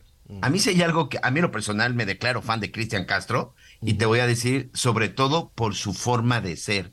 Es un tipo que le vale auténticamente un carajo lo que diga la gente, hace lo que le gusta en el momento que más lo desea y no le importa y no le importa lo que digan, es más, es parte de su esencia. Insisto, a mí me hubiera sorprendido que no hubiera hecho absolutamente nada. Lo veía yo de pronto cuando salía en sus conciertos con un gorro amarillo y un pantalón verde. O sea, así es Cristian Castro. claro. Pero también esta seguridad que muestra mostrando su cuerpo de esa manera, creo que también debe de servir un mensaje en el cual no hay que sentirnos avergonzados absolutamente para nada. Por supuesto, hay- hay, hay que cuidarnos por cuestión de salud, pero no por cuestión de imagen a veces, señor. Tien- tienes toda la, la razón y ahí está la discusión que ya estaremos retomando después eh, en, en esta en, en- en esta libertad políticamente correcto que la gente ya suelte y diga ya basta voy a salir a, a- a cantar así pero entonces el mensaje es ah, uno quiérete como eres cosa que me parece Sí. que me parece muy bien sigue adelante no pero por otro lado el mensaje es ah entonces vale tres pepinos y no tengo que estarme cuidando de este tipo de alimentaciones, de esto, aquello, el otro, de la diabetes, de los triglicéridos, ta, ta, ta, ta, ta, ta. Entonces imagínate que desde la infancia, desde la adolescencia, digan, pues viva la milonga y a comer papitas fritas, que por cierto hay una investigación que ya estaremos retomando, que las papas fritas están este, directamente relacionados con trastornos también emocionales, pero ese ya es otro tema. Al que le valen tres pepinos los comentarios, sobre todo por su edad, es al presidente Biden. Porque eh, ya está, ya tiene 80 años. ¿o no? 80 y más. 76, 76, ¿no? No, tiene Pues parece de 83, ¿no? Ay, qué mala, ¿Ya ves, Anita? Entonces dice, voy por un segundo periodo. Hoy anunció su campaña. Este, y la discusión, independientemente de demócratas, de republicanos, la discusión de resultados. Perdón, de señor, economía. va a cumplir 81 años, 20 de 81. noviembre de 1942. Exacto, tiene 80. Entonces la discusión no es necesariamente los resultados, la inseguridad, varias cosas que sí van a salir. Claro, en temporada electoral y México va a salir a, relucir, pero hoy que se anuncia esta eh, la intención ya formal oficial de salir a competir por un segundo periodo, el tema, entre otros muchos, es la edad. El que sabe mucho de estas cosas y tiene ahí todo el pronóstico de lo que va a suceder es Armando Guzmán, que me da mucho, muchísimo gusto saludar. Él está ya en Washington, nuestro compañero, analista eh, político y además, pues, eh, corresponsal de Azteca, de Azteca Noticias. ¿Cómo estás, Armando? Qué gusto saludarte. Con enorme gusto de estar contigo, Javier. Buenas tardes. Anita, Miguel, buenas tardes. Hola, hola, querido. ¿Cómo están? Oye, Pues tienes que- razón. Sí, sí, dime. Tienes toda la razón. Te voy a decir, yo creo que Biden contesta como, como mi abuelita. A mi abuelita cuando le preguntaban, "Oye, ¿qué, qué edad tienes? Eh, decía, ¿cuántos me calculas? ¿Cuántos me calculas? Exacto. Sí, 80, 80 años. Cuando en, bueno, ya ahora en la campaña va a tener 81. Cuando entre como segundo periodo a la presidencia, si es que lo ganara, tendría 82. Pero lo más curioso es que en esta ocasión en Estados Unidos estamos teniendo a los dos punteros y a los dos que casi seguramente serán los que se encontrarán al final en noviembre del año próximo en la elección, a Donald Trump que tiene 77. Entonces, cuando, cuando Donald Trump terminara, si es que llegara alguna vez, tendría exactamente la misma edad que tendrá ah, Biden cuando entre a la presidencia. Y los dos tienen un montón de cosas que los hacen, que los hacen, ¿qué te diré? No tan, ah, tan, tan, tan, tan pro edad que les ah, va a quitar el, el tiempo, pero, pero la gente tiene, tiene mucho, muchas preocupaciones. Hay una, que, hay una encuesta que dice que 70% de la gente no le gustaría ver a, a Biden por su edad, pero hay otra encuesta de CBS, de CBS News, que esta mañana decía que 86% del, de la gente ah, de los demócratas no lo quisiera ver ahí por su edad. Pero si tú ves, tiene, tiene una, una contradicción, porque al mismo tiempo están diciendo, me gustaría verlo como presidente por sus, los, dos, los logros que ha tenido, y estos 89%. Estos americanos se tienen que poner de acuerdo en cuanto a lo que quieren, pero es que está difícil, la verdad. Oye, Armando, te leía en las, en las redes sociales, que además le recomiendo mucho que siga Armando Guzmán en Twitter y en sus redes, eh, donde ponías... Eh, o hacías un señalamiento que vendrá, será una campaña como son, como son las campañas políticas en Ah. Estados Unidos, eh, en México son hasta cierto punto tibias, ¿no? Eh, frente- cuando eh, comparadas, por ejemplo, con, con lo abierta y lo ruda que en ocasiones puede ser la campaña allá en los Estados Unidos. Y México, o por lo y en esta ocasión, el tema del fentanilo, del narcotráfico, de los hijos del Chapo Guzmán, van a ser tema. Es que tú sabes que lo peor de todo esto es que en esta ocasión, a todo lo que ya hay, de todos los problemas de- económicos y sociales y, el montón de cosas que hay en Estados Unidos, le tienes que sumar algo que nunca se había visto y son más de 100 mil muertes ah, a causa del fentanilo. A Estados Unidos le gusta mucho decir que no es su culpa, ah, le gusta mucho decir que las drogas así como que le salen patitas una vez que cruzan la frontera y van y se le meten en la nariz a, la gente de Estados Unidos. Y no es así, hay un, hay un proceso y hay mucha gente y hay muchos socios y también aquí hay mucha corrupción que apenas está ah, sacando a la luz. Pero mientras son 107 mil muertos a los que Biden tiene que responderle al, electorado. Y si yo fuera el candidato republicano, le tiraría eso en cara todos los días, porque sé que es algo muy importante y muy fuerte, y que es algo que no puede él controlar. Lo que sí puede controlar es decir, bueno, si nosotros tenemos ah, y, hemos identificado quiénes son los narcotraficantes, o al menos quiénes representan al narcotráfico eh, en México y en Latinoamérica, y son los chapitos, entonces a ellos hay que meterlos a la cárcel para que entonces Joe Biden pueda decir, sí, elíjanme a mí, yo estoy ah, peleando contra esto, y ahí les tengo la prueba fehaciente, la prueba física de que esta gente está en la cárcel. Si no lo hace, va a tener muchos problemas, y la gente de Biden lo sabe. Oye, el otro, el otro tema, independientemente de, de fentanilo, del crimen organizado, de, de México mismo, de los migrantes, son los rusos. Em, ¿no? Hay, hay un conflicto eh, armado, pero está también eh, la memoria fresca de cómo intervinieron entre el electorado a través de Cambridge Analytica, las benditas redes sociales, el manejo de las redes sociales para orientar la decisión del voto.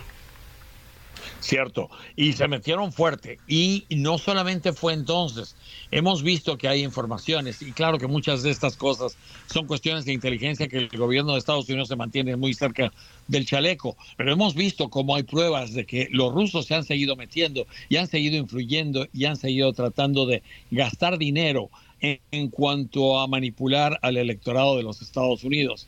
Si vamos a tener a Joe, a, Joe Biden contra Donald Trump y Donald Trump continúa con su alianza con Rusia, etcétera, ah, va, vamos a, a necesitar ver algo ahí y seguramente algo va a ocurrir. La diferencia es que en esta ocasión Donald Trump va contra un candidato que ya está en el poder y que ya tiene una, una serie de cuestiones que lo, que lo pueden, ah, que pueden poner en desventaja al candidato republicano si es que trata o se mete con los rusos porque los servicios de inteligencia lo detectarían entonces. Ese tipo de cosas hace que esta, esta campaña vaya a ser, como tú dices, sobre todo muy ruda, la gente muchas veces no se da cuenta de las cosas que la gente se dice aquí, que los políticos se dicen aquí, que nosotros en México, vaya, nos quedamos como párvulos, como niños de Sí, kinder. sí, sí, son muy tibias. Son, muy tibias. Sí, sí. Oye, Sí, sí, es cierto. Dime. Armando, em, a ver, el presidente Biden, entonces, recapitulando, anunció oficialmente que quiere ser, eh, que, que estará buscando la reelección. Pero eso no significa que ya sea en automático el único aspirante junto con Kamala Harris, ¿no? Tendrán que decidir los demócratas, así es.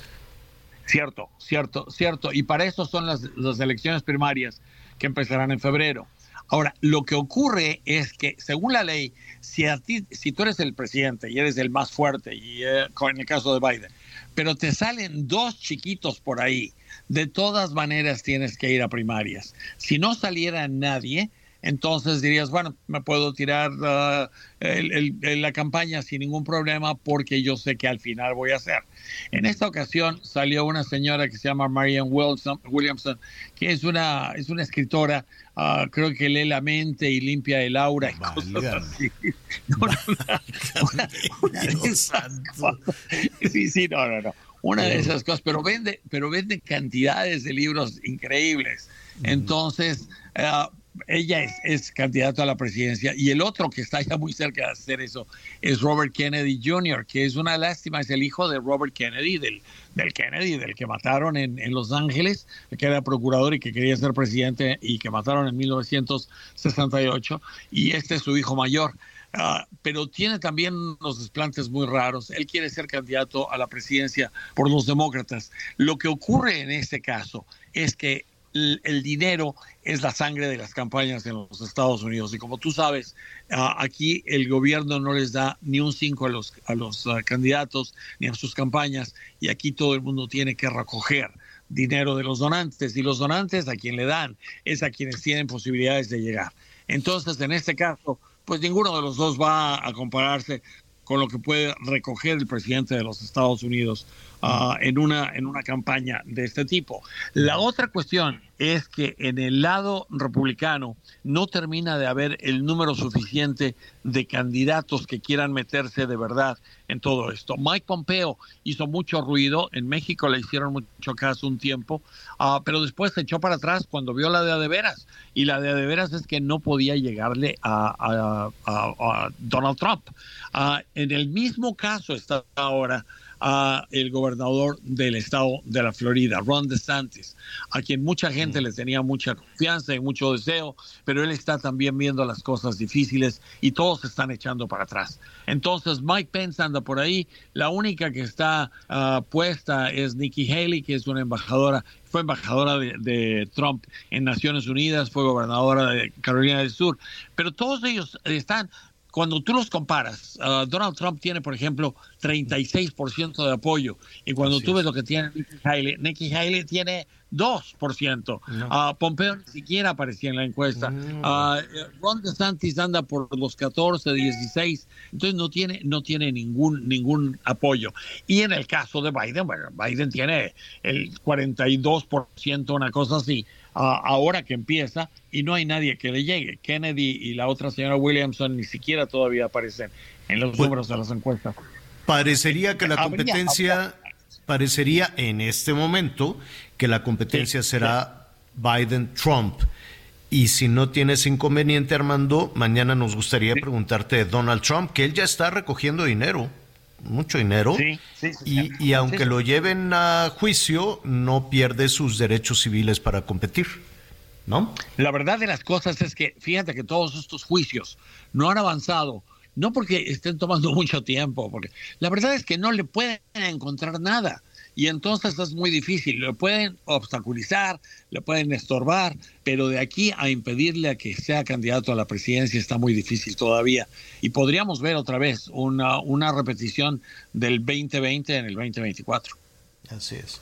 Armando Guzmán, muchísimas gracias. Danos tus Encantado, redes sociales, por favor. Un abrazo. Gracias. Gracias. Es Armando Guzmán allá en Washington. Este, a ver, rápidamente, antes de irnos a la pausa, y lo vamos a, a retomar de cualquier forma después de la guitarrita, después de los anuncios. Ayer estuvimos platicando con esta, con la secretaria del Bienestar, ¿no? Eh, Montiel. Eh, se me va Anita. Eh, bueno. Ariadna Montiel. Ariadna Montiel, perdonen ustedes, ahí está, Ariadna Montiel. Entonces ella me decía, "Pa- apúrenle porque ya se acaba y se tiene que ir a formar y llevar cinco documentos y llevar copias y llevar esto. Entonces le comentábamos, oye, pues hay muchos adultos mayores que no tienen quien los lleve o que no están en condiciones de estar ahí formados por horas.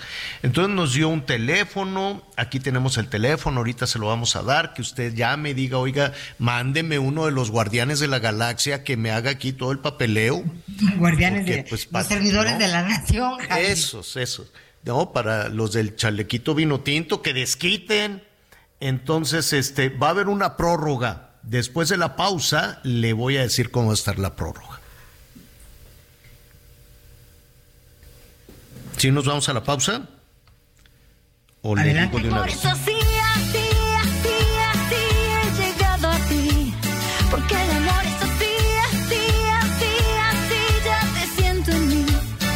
Ricos labios yo me robaré. Precioso ángel al amanecer. Hermosa y bella en todo tu ser. Dame esa estrella, divina mujer. Porque esa estrella eres tú, porque esa estrella eres tú, porque esa estrella eres tú. Porque he llegado a creer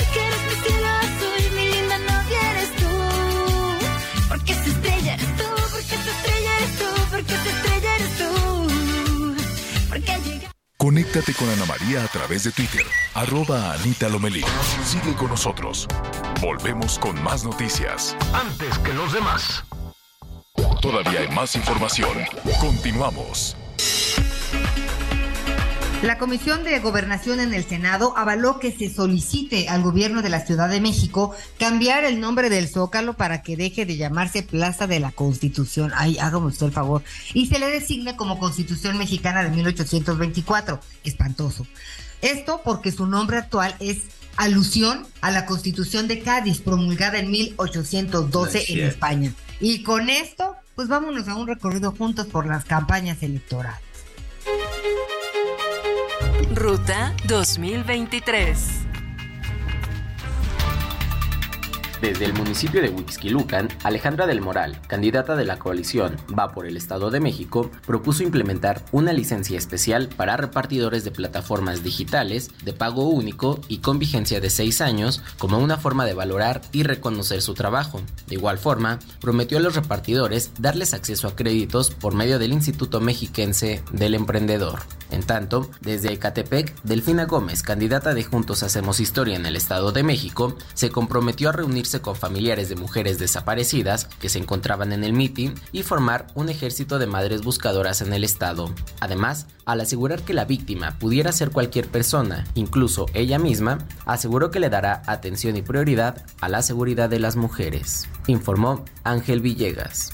Manolo Jiménez Salinas, candidato de la Alianza PRI-PAN-PRD por la gubernatura de Coahuila, se reunió ante cientos de sus simpatizantes en Saltillo.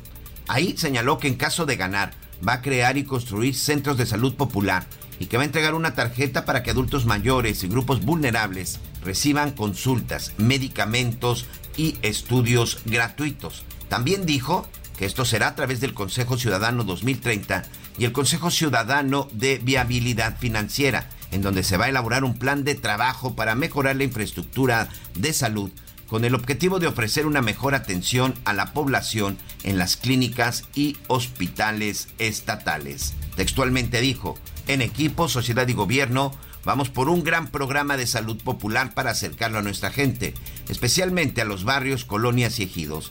La salud de nuestra gente es prioridad porque es lo más preciado que uno tiene. Con esto finalizó Manolo Jiménez un día más durante su campaña. Bueno, muy bien, antes de antes de ir a preguntar lo de las vacunas y demás, esté ahí muy atento con eso. Ayer recibimos muchísimos comentarios respecto al tema de los adultos mayores que tienen que ir a cambiar su tarjeta.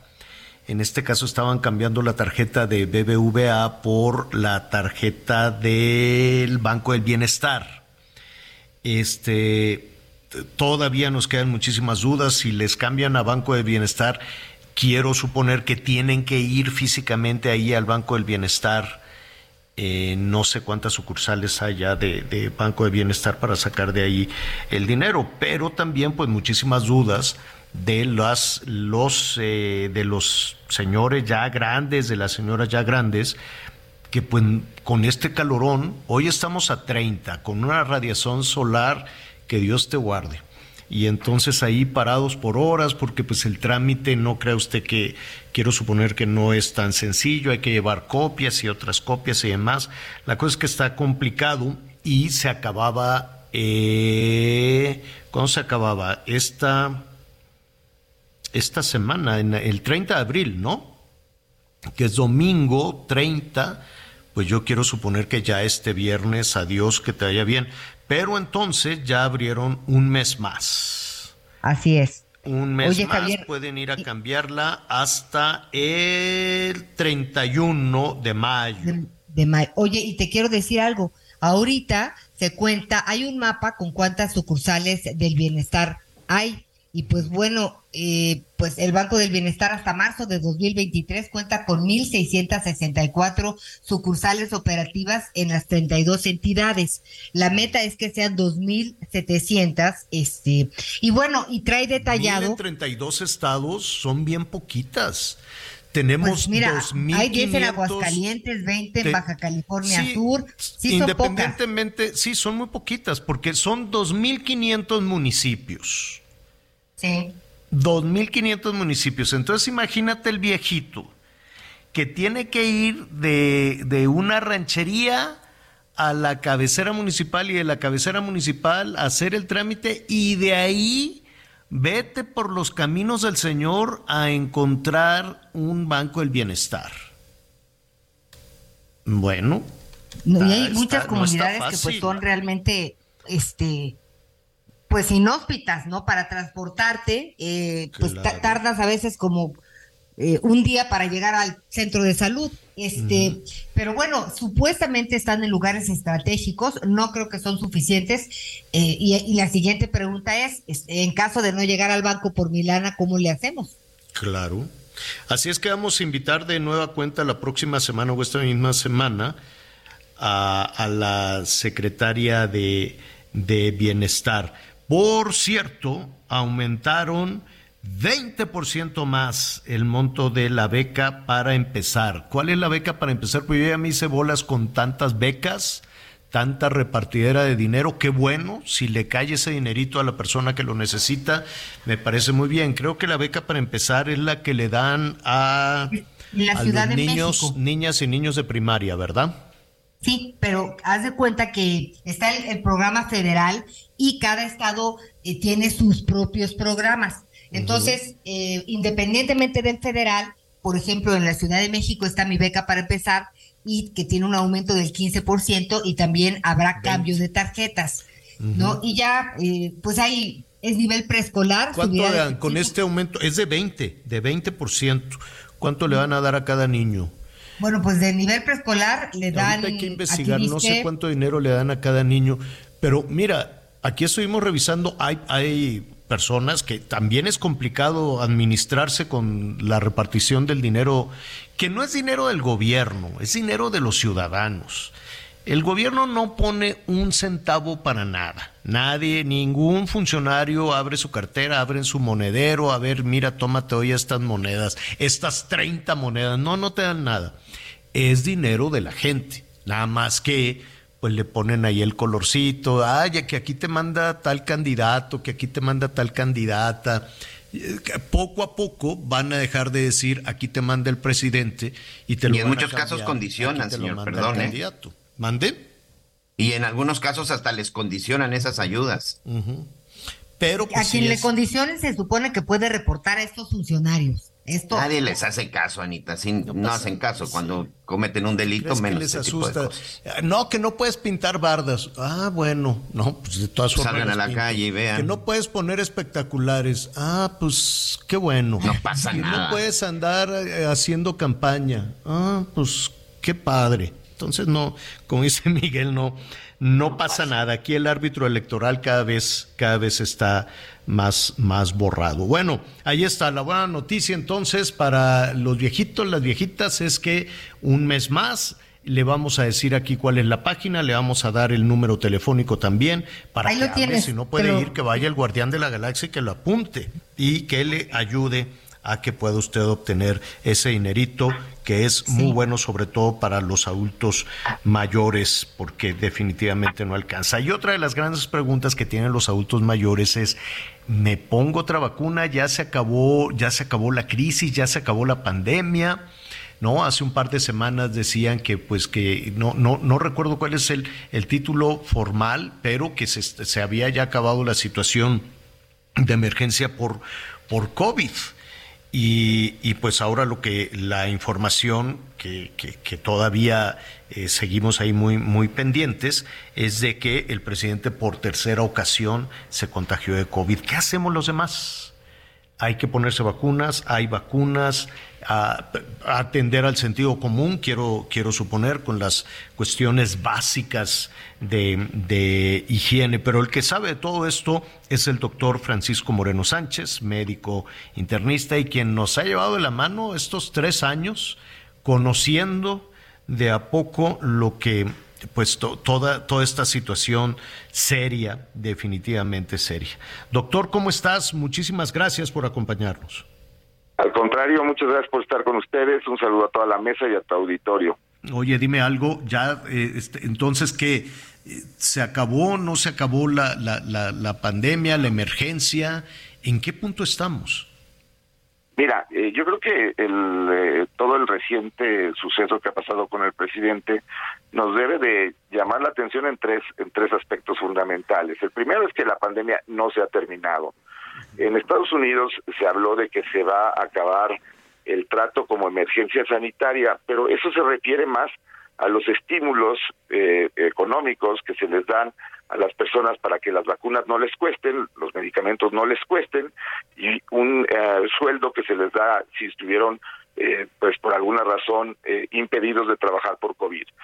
Eso lo tomó eh, algunos sectores como que ya Estados Unidos estaba terminando la pandemia, pues ¿por qué no nos pegamos, no? y, y luego vino entonces el, el gobernador de Nuevo León a decir eso y justo hace una semana también el presidente decía que estaba considerando ya dar por terminada la emergencia sanitaria y la realidad es que no ha terminado la pandemia. El problema en México no solamente es que no ha terminado la pandemia, sino que en cuanto a vacunas, la dieron por terminada hace mucho. Desde hace ocho meses no hay más que la famosa vacuna de Abdalá, que es una vacuna que no está aprobada por la Organización Mundial de la Salud, que somos el único país junto con Cuba que la utiliza como refuerzo y pues no sabemos cuál es la, la eficacia de, ese, de esa vacuna. Esto puede llevar a que las personas que se contagien, que tengan riesgo, puedan tener problemas, pues como lo está teniendo ahorita el presidente que requiere estar en aislamiento, recibiendo medicamentos, toda esta situación. Entonces, el mensaje es, si tú eres una persona de riesgo, ¿qué es una persona de riesgo? Una persona mayor de 60 años con diabetes, hipertensión, enfermedades del corazón, problemas pulmonares, cáncer o algún medicamento que estés recibiendo, pues tienes que seguirte cuidando, como llevando cubrebocas en espacios cerrados, donde haya mucha gente, donde vayas a ir a la clínica, al hospital, ahí usa cubrebocas, y sí, en espacios abiertos donde no hay gente, pues puedes estar sin cubrebocas, pero la pandemia no ha terminado. Ahora, eh, seguramente, pues algunas personas cuando están viendo eh, la situación del presidente que por tercera ocasión se contagia de COVID y que seguramente tiene pues eh, todos los refuerzos eh, eh, disponibles en su momento de AstraZeneca, creo, si no me equivoco, se ha, eh, le han puesto tres veces, quiero suponer, dos veces y, y después un refuerzo y aún así se, se contagió. No sabemos, eh, hemos escuchado lo que se dice en la en la mañanera, pero pues algunas personas dicen, ay, pues este, entonces sí estaría bien ponerse de nueva cuenta la vacuna. En este caso, bueno, pues está la de Abdalá, pero eh, ¿cómo le hacen? ¿Tú, tú, tú sabes, doctor, que qué pueden hacer, porque a diferencia, por ejemplo, de Estados Unidos, que se van a un Walgreens, CVS o a cualquier un hospital, dicen, oiga, pues vengo por a, pagar la vacuna contra el COVID, que por cierto no, no, no es necesariamente cara. En el caso de México, ¿no tenemos acceso a los laboratorios, a las vacunas?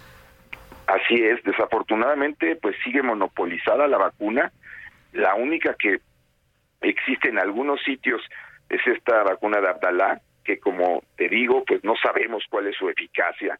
Y, es triste que después de ya, pues eh, la vacuna llegó, las primeras vacunas llegaron a México en diciembre del 2020 y hasta este momento que estamos en, terminando abril del 2023, la vacuna sigue decidiendo el gobierno cuál te pone, cuándo te la pone, en dónde te la pone y a quién sí se la pone porque tampoco a los niños se las pusieron. Entonces, eso ha hecho que nuestra población pues sea susceptible a de que si hay un nuevo brote, pues no estemos bien protegidos. Por eso hay que hacer hincapié en que debemos de tener acceso a las vacunas que ya no es un problema conseguirlas porque todo el mundo las está buscando. Ya se pueden conseguir y se le podría dar el permiso, por ejemplo, a Pfizer o a Moderna de que trajeran la vacuna bivalente y que el que se la quisiera poner se la pusiera. Eh, es una situación en donde no se entiende por qué el gobierno no permite ni que haya medicamentos para el virus en forma general y que todo el mundo tengamos acceso a ellos, ni que las vacunas sigan siendo una situación en donde ellos pues nada más controlan cuál hay, en dónde la hay y cómo te la van a poner. ¿Qué les harán? Que, digo, no quisiera yo especular, pero si tuvieras un paciente en una condición con comorbilidades similares a las del presidente, ¿qué le, qué, como especialista, qué le darías? Acuérdate, el presidente nos dijo que todos los días le dan un cóctel de, de medicamentos. No, no, no, no, no tengo en este momento cuáles son, pero nos, nos decía, ¿no? El, el año pasado dice, pues tengo presión alta, tengo esto, tenía una lista de enfermedades este, controladas, hice todas las noches me dan un cóctel de medicinas. Con, e, en, esas condiciones, y si da positivo a COVID, ¿qué le dan? ¿Le dan, eh, cómo se llama esta que se puso? Remdesivir. remdesivir. Hay remdesivir intravenoso, pero hay además ya dos medicamentos orales en México Paxlovid y Molnupiravir, uno de Pfizer y el otro de MSD, que hay en México, pero otra vez son manejados como biológicos de emergencia. Entonces tú no puedes encontrarlos en la farmacia. No los tenemos los hospitales privados, solamente los tiene la autoridad sanitaria que lo ha distribuido en algunos centros eh, pues de salud en donde pues si tú llegas y pides el medicamento, pues no te lo dan, tiene que llegar el enfermo. Eh, eh, les comentaba que la semana pasada un, un, paciente de 85 años que no puede caminar, que le dio COVID, que es de alto riesgo, pues no le pude dar el Paxlovid porque cuando llegó su hijo a la clínica le dijeron si no viene el paciente no te lo damos y el paciente pues no se podía mover. Ese es el tipo de manejo político que le han dado a un tratamiento médico. Lo vi, lo vi, por cierto, ahora que lo mencionas, lo vi en el Twitter de Sergio Sarmiento y creo que era contigo precisamente, donde comentaba, comentaba este, este caso es criminal, ¿por qué les van a negar la medicina a, a quienes no estén formados en una fila tremenda con, con ellos? incluso en los hospitales privados, en la medicina privada, no hemos tenido acceso a tenerlos para podérselos aplicar a los pacientes que pues vienen a un hospital privado porque sabemos que es un poco complicado el ir a las instituciones. La medicina privada no existiría si la salud pública en México tuviera una medicina gratuita. Nadie gastaría de su propio bolsillo. Si se hace así es porque es insuficiente. Pero discriminarnos y no dejarnos tener los medicamentos, pues para mí es un crimen pero pues no lo hacen y tenemos meses pidiéndonos que la liberen. Mira, em, escuchándote que, que se quiere tener todo ese control y no, no, es, es únicamente una percepción, es una percepción lo que voy a decir, pero cuando tienes ese control quieres que te lo agradezcan a ti y que, ¿no? Como, como dice la frase, que amor con amor se pague cuando estamos en un país como el nuestro que siempre, siempre hay este procesos, procesos electorales, pues sería muy injusto que, que esto, que esto continuara. Eh, finalmente, ahí está entonces el COVID, ¿no? Y atender a, eh, pues al sentido común, doctor. Eh, no perder, no perder el hábito de higiene, ¿no? Esta, esta cuestión, mira, cuando la influenza aprendimos a lavarnos las manos, es, es parece absurdo, pero este aprendimos otra vez este tema de lavarse las manos y lo dejamos de hacer. Y ahora con la eh, con el COVID, de nueva cuenta aprendimos ese gesto elemental, ¿no? De acuerdo, y con el uso de cubrebocas en ciertos espacios por ejemplo, aquí en el hospital o en el consultorio, pues te exigimos que si vas a entrar, uses cubrebocas, porque una te proteges tú y proteges a los demás. Este hábito debería de persistir. Eh, cuando se usó en forma adecuada, disminuyeron los índices no solamente de COVID, sino también de influenza, de virus inicial respiratorio. Son hábitos que tienen los asiáticos y que permitió que fueran a los que mejor les fue durante la pandemia. Entonces, eh, los mensajes de que ya terminó, nada más confunden a la población. y es, bueno que sepamos que tenemos que seguirnos cuidando en ciertos momentos. No estamos como al principio, no es que se vaya a morir mucha gente, pero ya no se debería de morir la gente por COVID. Eso es lo triste. No, eso es tristísimo. Anita Lomelinos, queda un minutito. Ah, gracias, Javier. Eh, Hola doctor, oye, y también tenemos otro problema. Por un lado hay las secuelas del COVID, que es esta tos que persiste y persiste, entre otras, y luego la automedicación, que como pues ya no es COVID y ya no es influenza, empiezas otra vez con tus chochos para la gripa. Este, y esos hábitos tendríamos que erradicarlos absolutamente, ¿no crees? Claro que sí, y del tema que hablas, pues es un tema de salud pública eh, muy grande que se llama COVID largo. Se calcula que el 10% de los que padecen COVID desarrollan una forma de COVID largo. Imagínense si hay eh, eh, alrededor de 700 millones casos oficiales en el mundo, quiere decir que hay 70 millones al menos que tienen COVID largo. Un problema de salud pública mundial y también en México. Pues te, agradecemos muchísimo, doctor. Em, hay, hay tema para seguir platicando contigo, no necesariamente del COVID, y te lo, te lo comento rápidamente. Es un asunto que está en desarrollo. Todavía está, lo comentábamos al inicio del programa, los, eh, los diputados, los diputados de Morena en este momento están presentando una iniciativa urgente, dice, de urgente resolución para dispensar todos los trámites y que el INSABI ya forme parte del seguro social. Es decir, pues regresamos a... ¿A cuándo? A ver, el eh, seguro popular, esto fue o, sea, desapareció, desapareció el Seguro Popular, se convirtió en Insabi y pues el Seguro Social yo no veo que esté modificado ni en su presupuesto ni en su infraestructura para absorber esta situación, pero pues están así ya de urgencia, sin discusión, sin trámite, que desaparezca ya formalmente el INSABI y se integre al Seguro Social. ¿Qué opinas? Van a ser 81 millones de mexicanos los que van a tener que ser atendidos por ese sistema.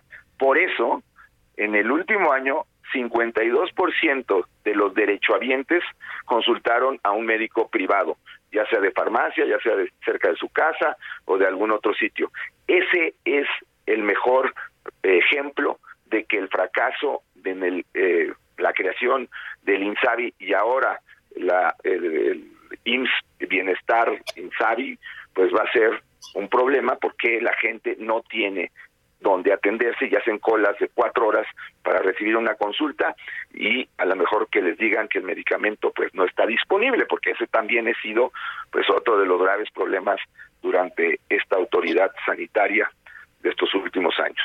es una situación que está en desarrollo, pero todo apunta a que hacia allá, hacia allá va y entonces pues 81 millones mexicanos a desembolsar cada vez más. Nos habíamos quedado, según el INEGI, en que casi el 45% de los ingresos familiares se había ido a la compra de medicamentos en las farmacias. Un asunto serio, muy, muy serio, que ya estaremos platicando, incluso si nos permites contigo, en cuanto pues se concrete todo esto que está justo en desarrollo en este momento. Doctor Francisco Moreno Sánchez, muchísimas gracias como siempre.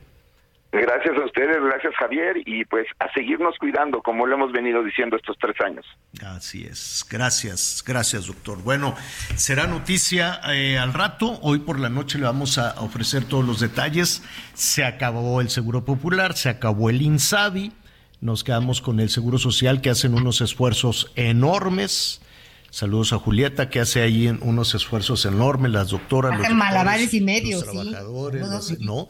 Y ahora les dicen, pues así como estás, con el presupuesto que tienes, con las medicinas que tienes, con la infraestructura que tienes, ahí te encargo a tantos este, millones también de personas. Javier, ¿y el presupuesto que se le ha dado este tiempo al INSABI?